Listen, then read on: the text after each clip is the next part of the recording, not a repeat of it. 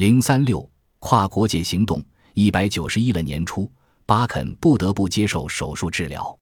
两个小时的手术是相当成功的，医生再次嘱咐他休息，他却借此机会笔耕不辍。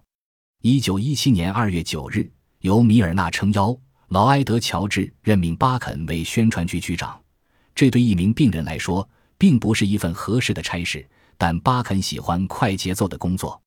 他的工资是每年一千英镑，然而他的工作是极其繁重的，在出版总部的名下。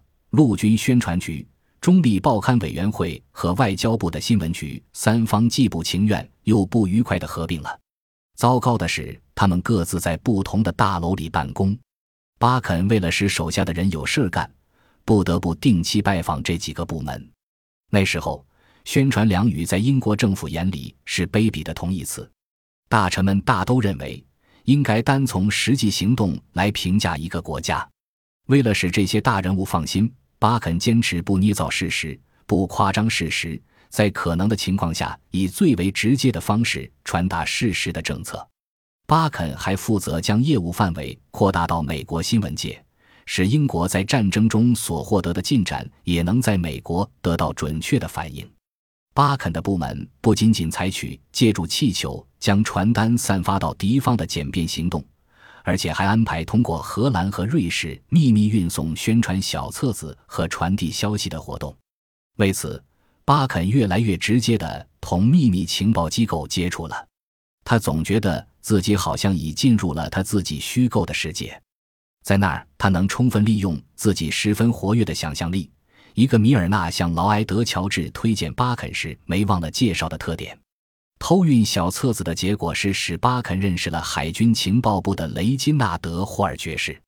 巴肯乐意进行这种接触，因为他一直很钦佩霍尔处长以及他手下的人。绿色斗篷里布伦基隆说的话很可能反映了他的思想。假如我有一项重要任务要完成，而且有权选择助手的话，那我肯定会请英国海军情报部门帮忙的。现在巴肯自己也使用特工人员了，他忙得不可开交。早上他常常去白金汉宫，因为王室成员开始对他的工作产生了浓厚兴趣，想定期听取有关各国对英国的看法的汇报。下午他要出席战时内阁会议，然后同劳埃德·乔治有一个不短的碰头会，完了还要同特工人员交谈、通信联系，一直忙到深夜。一九一七年七月三日。巴肯收到利奥波德·埃莫里的一封赞扬信。埃默里那时已任战时内阁的助理大臣。